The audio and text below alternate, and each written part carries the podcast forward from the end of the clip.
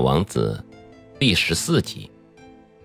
第五个星球非常的奇怪，它是所有星球中最小的，那里的空间只能容纳一盏路灯和一个掌灯的人。小王子无法解释，在浩瀚的太空中，在某个既没有房屋也没有居民的星球上，路灯和掌灯的人有什么用？但他对自己说：“这个人也许很荒唐，然而他肯定没有国王、虚荣的人、做生意的人和爱喝酒的人荒唐。至少他的工作是有意义的。当他把路灯点亮，就好像带来了新的星星或者花朵；当他把路灯熄灭，就好像让那星星或者花朵去睡觉。这是一份美丽的职业呀。”这份职业是有用的，因为它很美。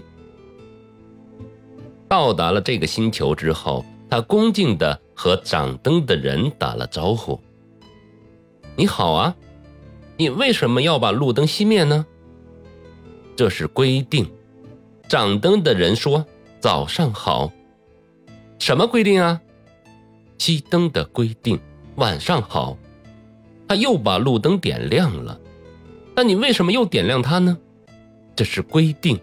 点灯的人说：“啊，我不明白呀。”小王子问。“不需要明白。”掌灯的人说：“规定就是规定。”早上好。他熄灭了路灯，然后他用红色的手帕擦了擦额头的汗。这份工作很辛苦的。从前它比较合理。我早晨熄灯。晚上开灯，白天的其他时间我可以休息，夜晚的其他时间我可以睡觉。那后来呢？规定改了吗？规定没有改，这就是悲剧所在。这个星球每年转得越来越快，规定却没有改变。那么又怎么样呢？小王子问。他现在每分钟转一圈，我连一秒钟的休息时间都没有。我每分钟要点亮和熄灭各一次，呀，真好玩啊！你这里每天只有一分钟啊，根本不好玩。掌灯的人说：“我们已经说了一个月的话了，一个月，是啊，三十分钟，三十天。晚上好。”他点亮了路灯。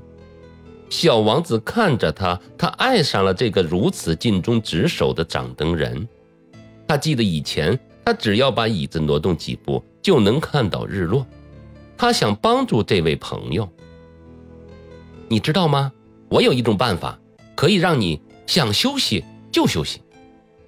我一直想休息的。掌灯的人说。小王子接着说：“你的星球很小，只要跨三步就能绕一圈。只要你走得足够慢，太阳就永远在你头上。”你想让白天持续多长就持续多长了，这对我没有用。掌灯的人说：“我想要的是睡觉。”哦，那就没有办法了。小王子说：“是没有办法。”掌灯的人说：“早上好。”他熄灭了路灯。小王子继续踏上了旅程，心里想：“这个家伙。”他会被其他几个人嘲笑的，像国王、虚荣的人、爱喝酒的人和做生意的人都会嘲笑他的。可是，在我看来，他是唯一不荒唐的人。也许这是因为他那么忙碌，却不是为了他自己吧。